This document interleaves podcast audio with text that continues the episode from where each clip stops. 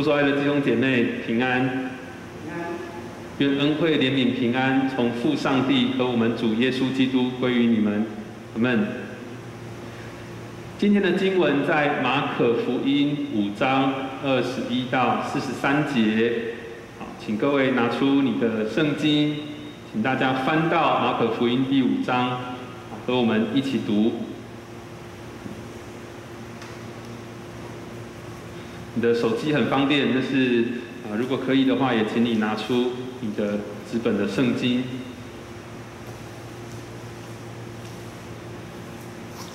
好，翻到我们一起同声来读这段经文，我们一起读神的话，请。耶稣坐船又渡到那边去，就有许多人到他那里聚集，他正在海边上。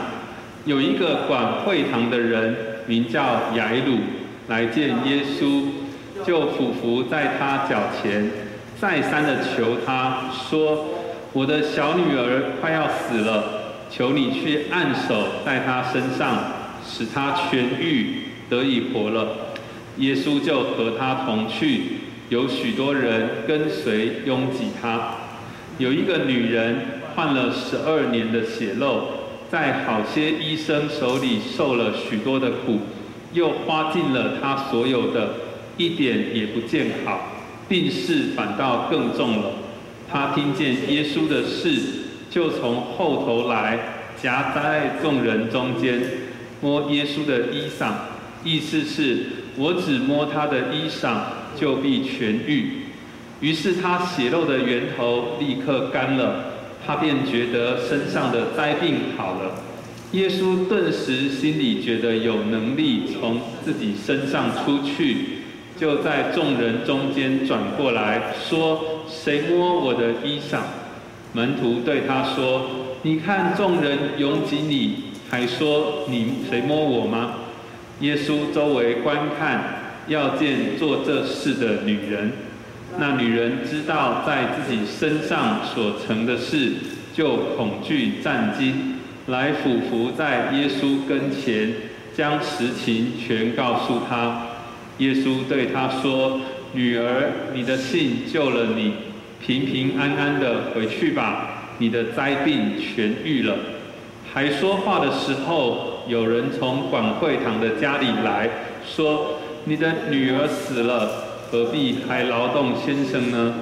耶稣听见所说的话，就对管会堂的说：“不要怕，只要信。”于是带着彼得、雅各和雅各的兄弟约翰同去，不许别人跟随他。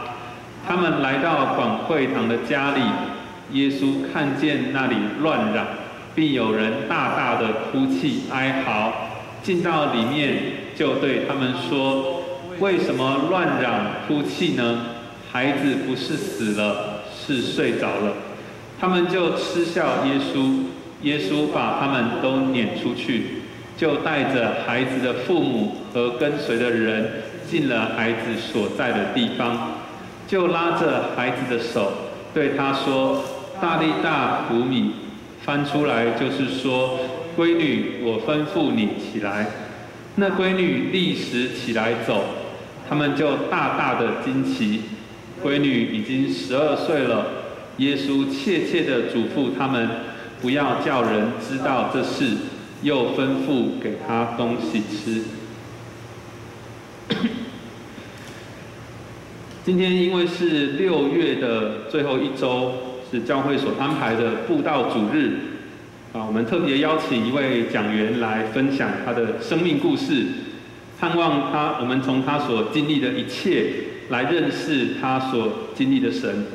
但是很抱歉，教会没有办法给他讲缘费。好，相信主必纪念。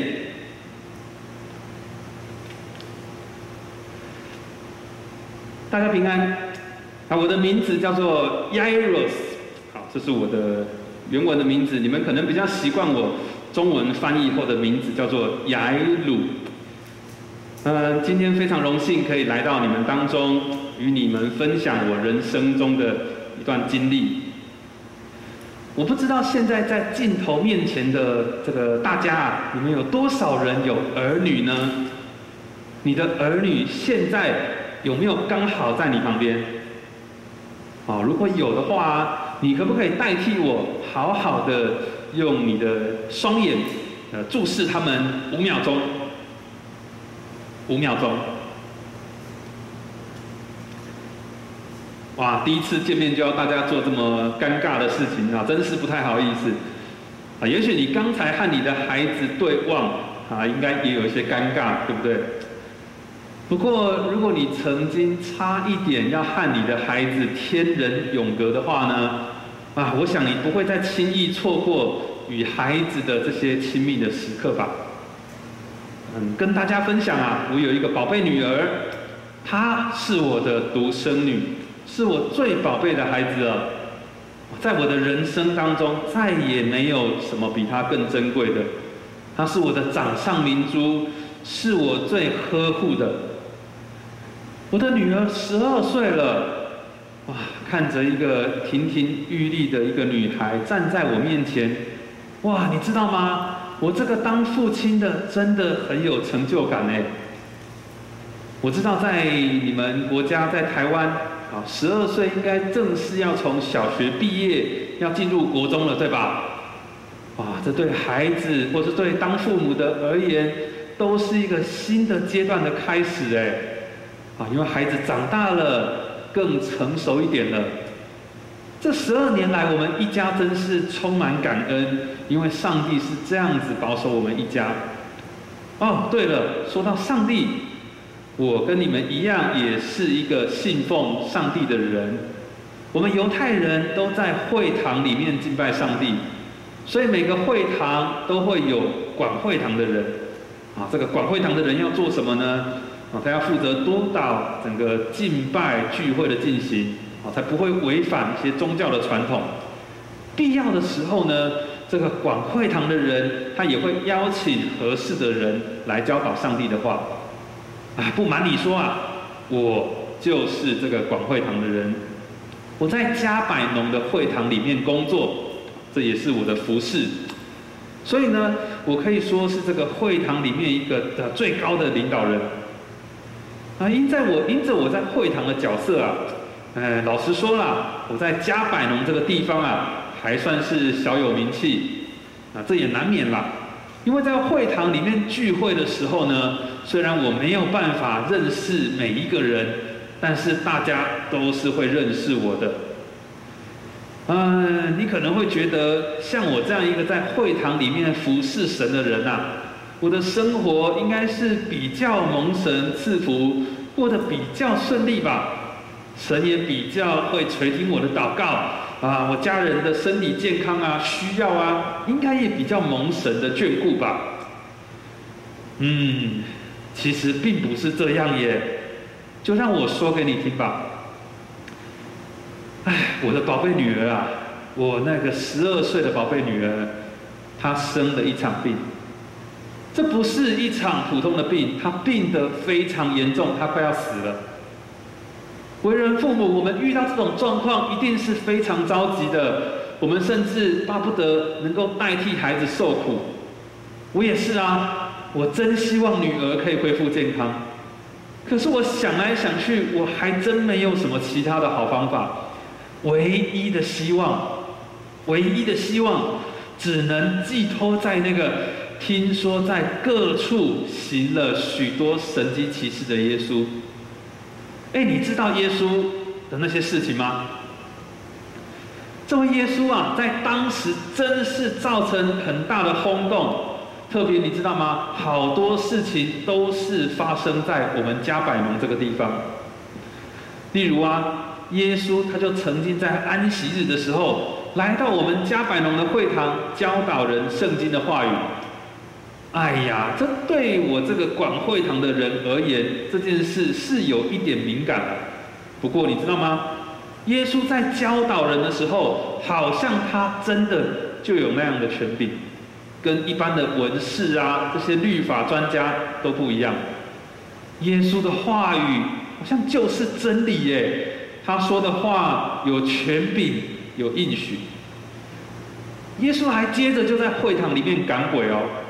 哦，我们都很惊讶，因为那个被赶出去的鬼，嘿，那个污鬼，他居然认识耶稣，他还对他说：“拿撒勒人耶稣，我与你有什么相干？你来灭我们吗？我知道你是谁，你乃是神的圣者。”哇，连鬼都认识他哎！然后耶稣一叫那个乌鬼离开，那个鬼就真的立刻离开了。哇，圣洁的耶稣可以赶走败坏人心的邪灵。你们或许也知道啊，耶稣有一个门徒叫做彼得，啊，就是脾气比较急躁的那个。他的岳母那时候得了热病，啊，也是耶稣到他们家里去。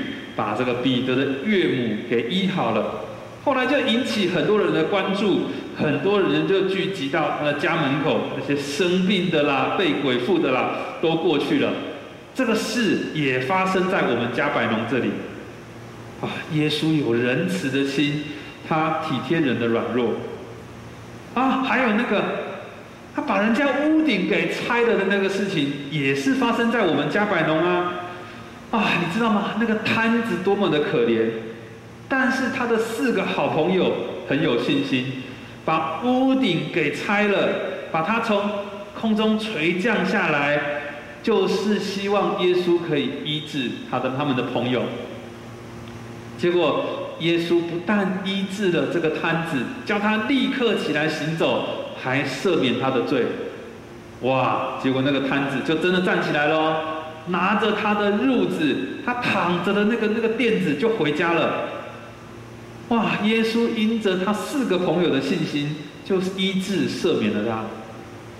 你看我讲了这几件事情，哎，这都是在我们这个加百农这里传的沸沸扬扬的。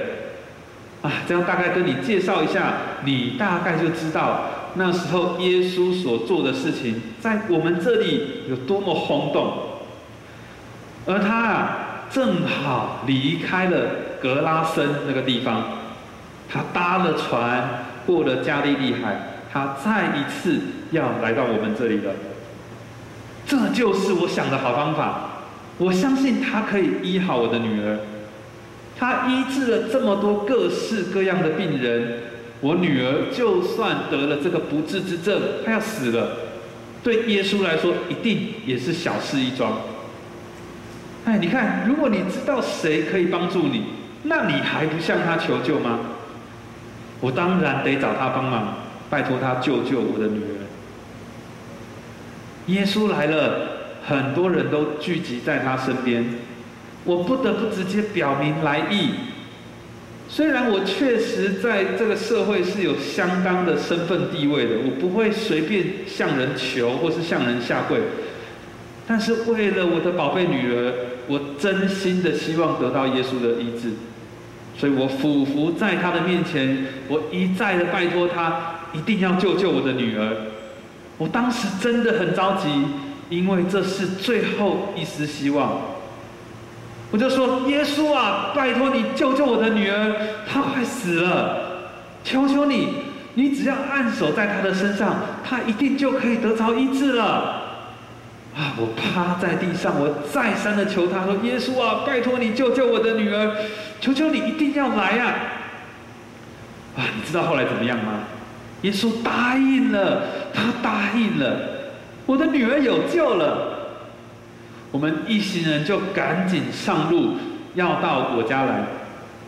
啊，当时也有很多人跟着，嗯，无论他们是真的关心我的女儿，或者他们是想要来看热闹。哎，我都不在意，时间要紧，只要按照我所计划的，赶快回到家，一切就来得及。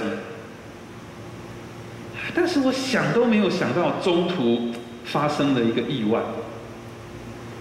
耶稣原本在赶路，我们大家都在赶路，耶稣却忽然停下脚步，然后转头问了大家一句话说。刚才是谁摸了我的衣裳？哎，你知道吗？这个问题很突兀哎！大家人挤人的，怎么不肯？怎怎么可能不会彼此碰到呢？啊，连耶稣的门徒都觉得耶稣这样问是有点可笑。但是在我们看来微不足道的事情，却极有可能也藏着奇妙的作为，因为真的发生一件奇妙的事情。我们后来都知道是谁摸了耶稣的衣裳，我来告诉你吧。有一个女人，她得了血肉病，这是我们当时的一种妇科疾病啊，几乎是不治之症。流血的状况不会在女人月经的经期结束之后自然的停止，血流不止，所以这个疾病不止影响她的身体健康。也深深的影响这个女人她的社交的生活，还有宗教崇拜。因为啊，在旧约的律法里面，神是清楚的规定，女人在经期当中是不洁净的，要在经期结束的七天以后才恢复洁净。那这个女人她已经得了这个血肉病有相当多久的时间了？有十二年呢。十二年有多长？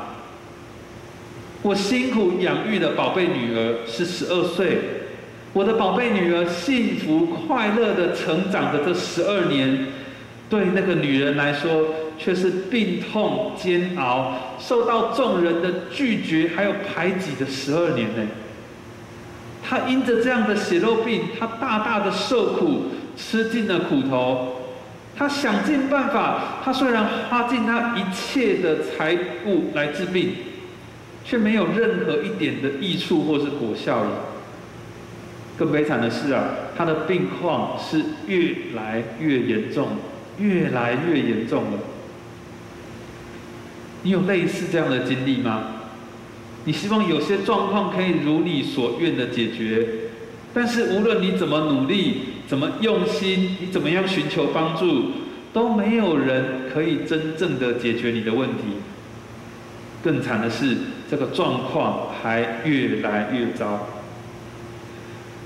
当然，我们都会有一些谣传的小道消息，说啊，只要摸到圣人或是这些门徒的衣物，或是耶稣的衣物，就可以得到医治。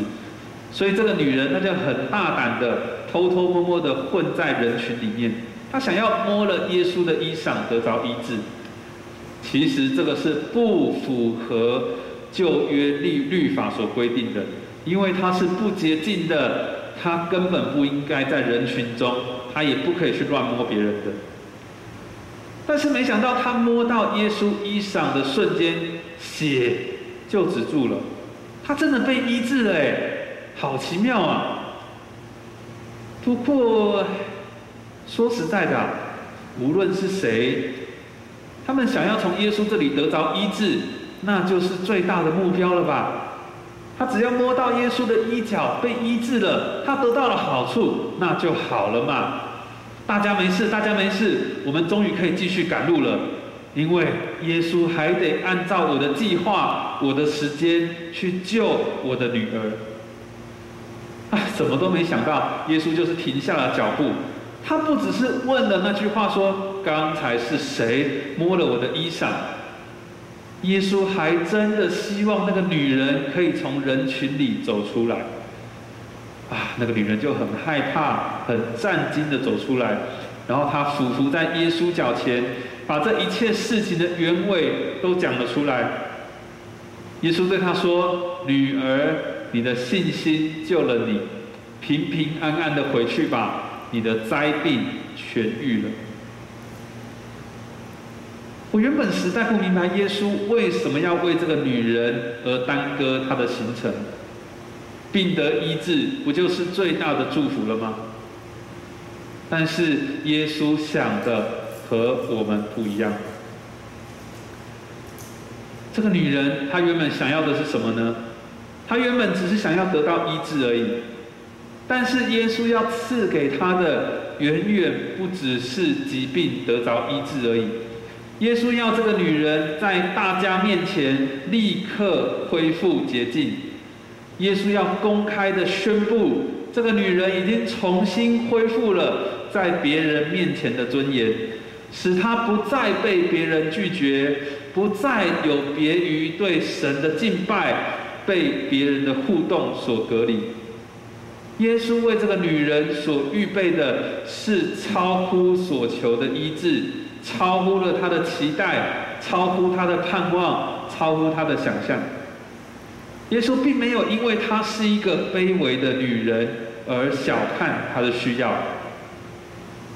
为什么我会说她是一个卑微的女人呢？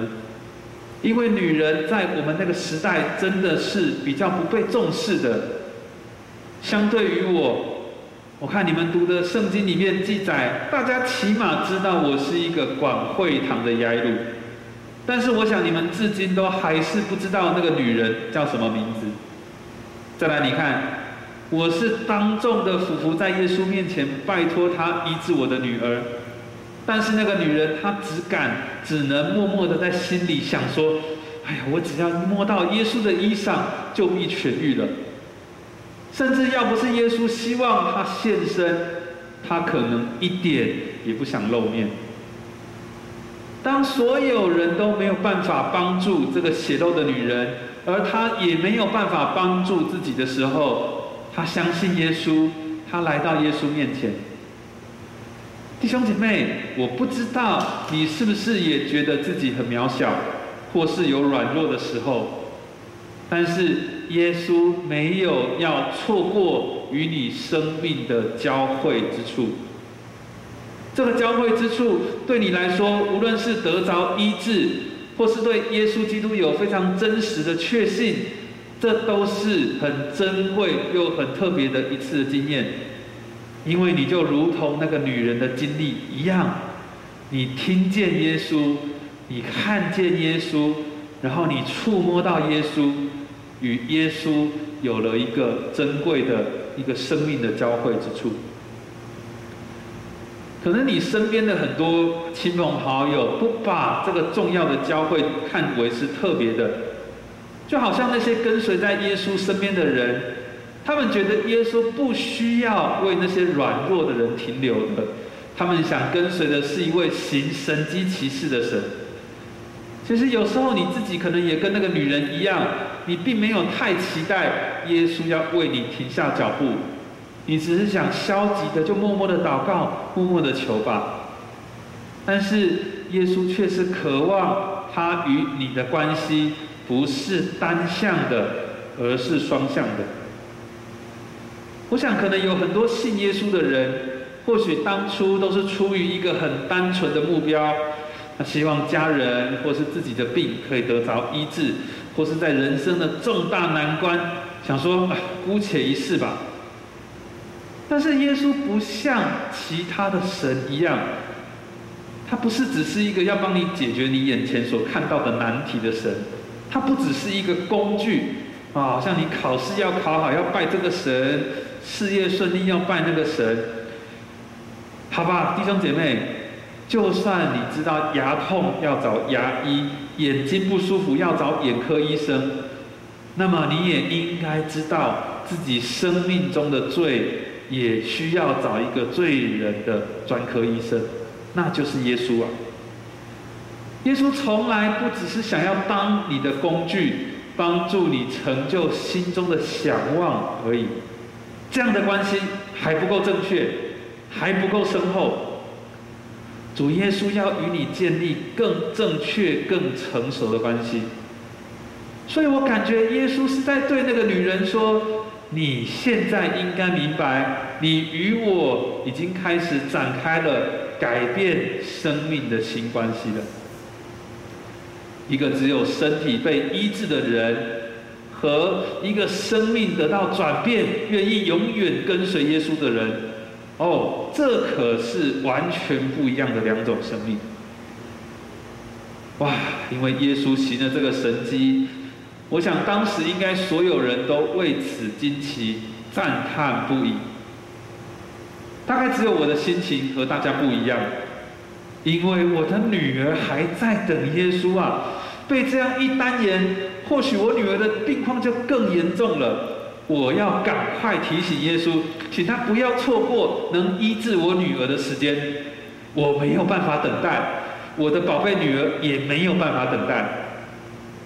啊！正当我想要冒昧的请耶稣继续上路，赶快加快脚步的时候，没想到有几个人，他们是从我家里带来的消息。他们对我说：“雅鲁啊，你的女儿已经死了，不需要劳烦老师到我们家了。”哦，来不及了，没办法了，错过了。耶稣错过了医治我女儿的黄金时间了。我的宝贝女儿死了，最伟大的医生来不及赶到。他虽然充满仁爱的心，但是他被耽误了。我已经失去我的宝贝女儿。唉，我站在这些带来噩耗的人面前，我一句话也说不出来。我心里非常的恐惧。我居然失去我的女儿了，我真的失去她了。当我的女儿生病，当她快要死的时候，我相信耶稣可以把我的女儿医好，这是我的信心，因为他也是这样子去医好别人的。但是我现在真的害怕的没办法再相信了，因为连我仅存的盼望都没有了。你知道吗？我心里其实甚至生气，早知道我就不要来找耶稣了，那么我至少还可以看到我女儿的最后一面。唉，不只是那几个人对我说：“你的女儿已经死了，不需要劳烦老师到我们家了。”我其实也在对自己说啊，唉，是啊，一个人若连生命都失去了，再厉害的医生有什么用？医生是医活人，不是医死人。这也让我想到，有些人虽然仍有一口气息，但是他的心灵枯干。他没有盼望，他的生活如同死去了一样。他们可能连自己也放弃自己了，别人根本没有办法使上力。那么这些人还有救吗？哎，但是这个时候啊，耶稣在旁边听到了这几个人带来的消息，他明白我当下心里的一切感受。好奇妙，他也知道我真的是失去了信心，所以他对我说：“不要怕。”只要信，耶稣要我不去惧怕，而是继续的相信他。在我完全无能为力的时候，情况糟糕到我一点也没有办法掌控的时候，耶稣却呼唤我继续相信他。我忽然想起那个血肉的女人，当耶稣对她说：“你的信救了你。”是因为他因着他对耶稣的信心，从耶稣那里领受了医治。我何尝没有信心呢？我当初就是因为相信耶稣，我才会跪在他的面前，希望我的女儿可以被医治。但我真是惭愧，因为我的信心是这么容易受到动摇，我真是不堪。若不是主耶稣帮助我，呼唤我。若不是他亲口对我说“不要怕，只要信”，那么我真不知道我起起伏伏的信心要怎么样才能被坚固。比起那个血肉的女人，耶稣是直接称赞她的信心，我反而在这许多的事情上是显得软弱呢，还需要耶稣的鼓励。走着走着，我带着大家来到了我家。从家门口就可以听见非常嘈杂的声音，还有人很大声的在哀嚎和哭泣。原来啊，我的家人已经按着我们当时的习俗，就是如果有人死了，家人要举办丧事，就会花钱请一些吹奏乐器的人来，也会花钱请一些妇女来帮忙哀哭。所以这些被请来的人已经在做他们该做的事，就是陪在我女儿的棺木旁边，预备要从家里一直走到坟墓地，沿路的唱歌哀哭。唉，他们在做该做的事，因为我的女儿就是死了嘛。我完全可以理解，因为生命的终点不就是这样吗？除了哀伤与难过，没有什么是会继续延续下去的吧？我的心很痛，他们的哀嚎和痛哭，也帮我把我对我生命结束的叹息给哭出来了。可是就在这个时候，主耶稣居然说了一句话，他说：“你们为什么在这里嚷闹、吵杂、哭泣呢？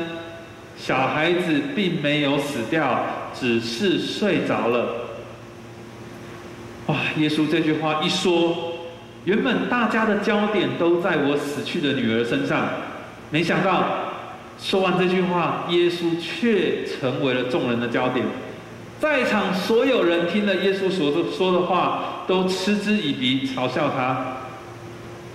我实在也很疑惑，我的女儿怎么可能只是睡着而已？从我女儿病危的时候，直到死去。我的家人都陪在她旁边，这么多人来慰问、来办理女儿的后事，难道他们分不清楚一个人是不是真的死了吗？这是不可能的事情。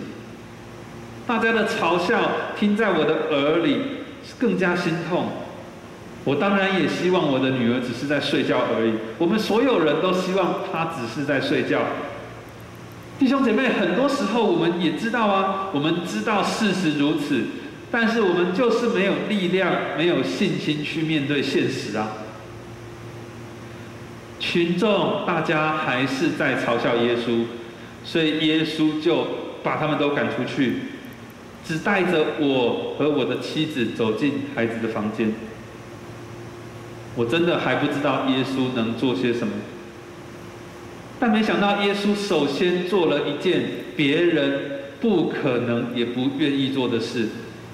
耶稣牵起我女儿的手，你知道这是多么不正常的事情吗？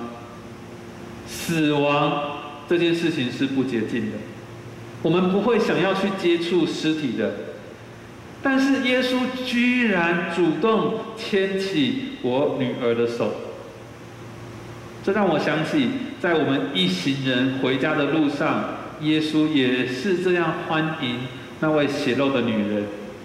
耶稣主动寻找那个被视为是不洁净的女人。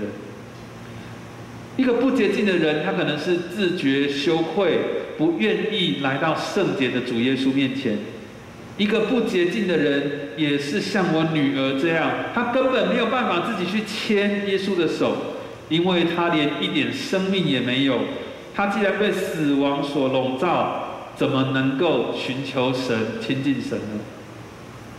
但是主耶稣却牵起他的手，耶稣主动向不洁净的人伸出他圣洁慈爱的手，然后耶稣更做了一件我们想都没有想到的事，他对我的女儿说：“小女孩，起来吧。”我当时真是吓了一跳，主耶稣真的以为我的女儿在睡觉啊？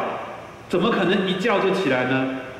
他已经死了，他不是那个早上会赖床啊、不想起来的孩子。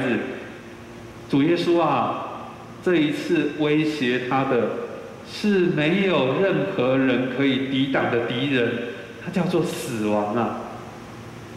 耶稣，你在做什么？但是没想到，真的没想到，我的女儿真的起来了，她的灵魂回来了。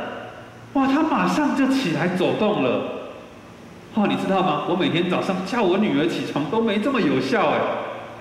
哇，耶稣为我为我女儿所预备的是一个超乎所求的医治，超过我的时间，超乎我的计划，超乎我的想象。耶稣能够医治血肉的那个女人，她也能够使我的女儿从死里复活哎。那个血肉的女人，这十二年来，她常年被视为是不洁净的。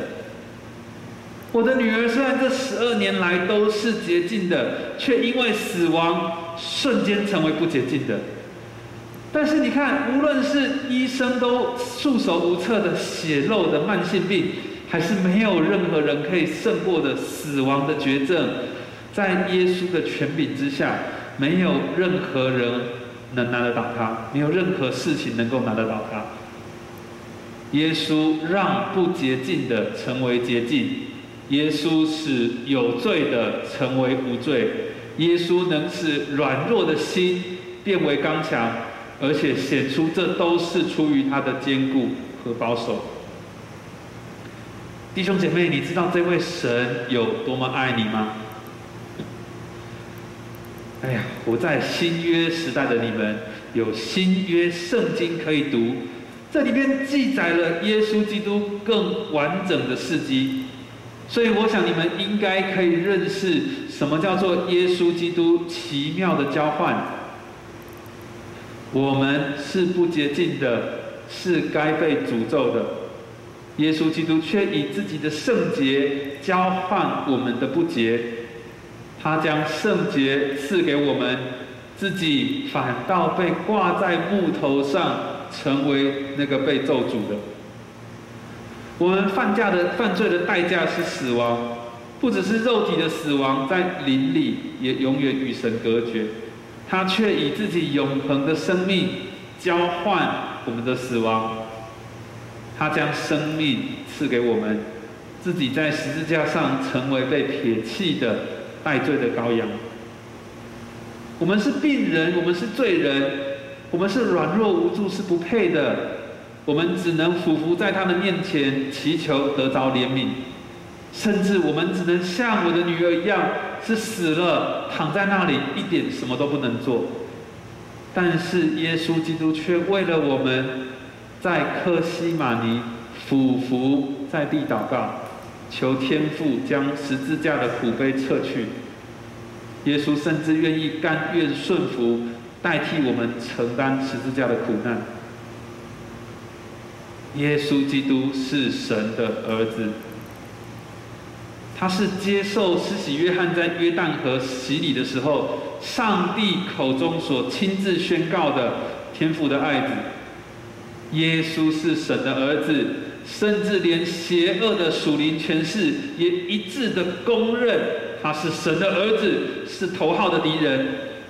所以在格拉森那里的乌鬼，甚至对着他说：“至高神的儿子耶稣，我与你有什么相干？”耶稣基督是神的儿子，因此他能够从死里复活，不止自己获得生命，得着荣耀，他也要对你。对我，对一切死在罪恶过犯里的人，温柔的说：“我吩咐你起来。”弟兄姐妹，我们的罪恶过犯岂不是逼着我们去承认，只有一位道成肉身的救主可以解决问题吗？我们每天赖以为生的信心，岂不是指向那位从死里复活的耶稣基督吗？死人是没有办法自己活过来的，得了不治之症的人也没有办法自救。在我们信心软弱的时候，我们也常常觉得自己好像又再一次成为病人、死人了。但是耶稣基督总是一再的对我们说：“不要怕，只要信。”他也是一再的对着瘫软在地的我们说：“我吩咐你起来。”我吩咐你起来，因为我们得救乃是出于恩典，不是出于我们自己。弟兄姐妹，愿你从我主耶稣基督的一切作为，不断体会与领受这位恩慈怜悯的神是多么的疼爱世人，使你我都得以成为他蒙爱的儿女。神所赐出人意外的平安，必在基督耶稣里保守你们的心怀意念。阿门。在今天信息的后面，我们再一次来唱这首诗歌。有一位神。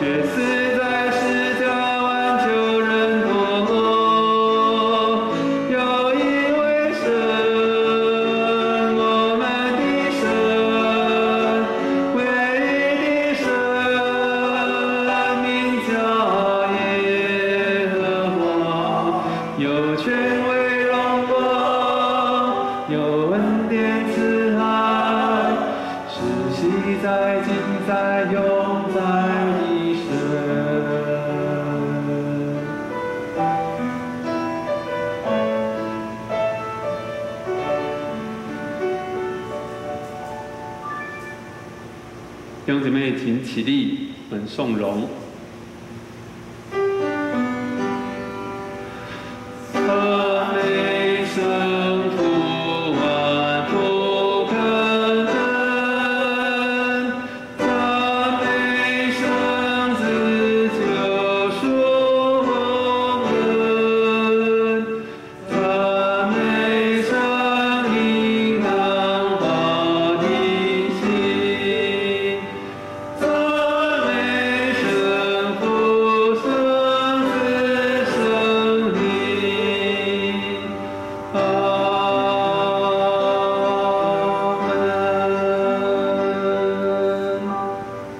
我们一起用主导文来祷告，请。我们在天上的父，愿人都尊你的名为圣，愿你的国降临，愿你的旨意行在地上，如同行在天上。我们日用的饮食，今日赐给我们，免我们的债，如同我们免了人的债，不叫我们遇见试探，救我们脱离凶恶。因为国度、权柄、荣耀，全是你的，直到永远。阿门。我们领受祝福。愿我主耶稣基督的恩惠、天父上帝的慈爱、圣灵的感动，常与你们众人同在，从今时直到永永远远，在疫情的每一天都与你们同在。阿门。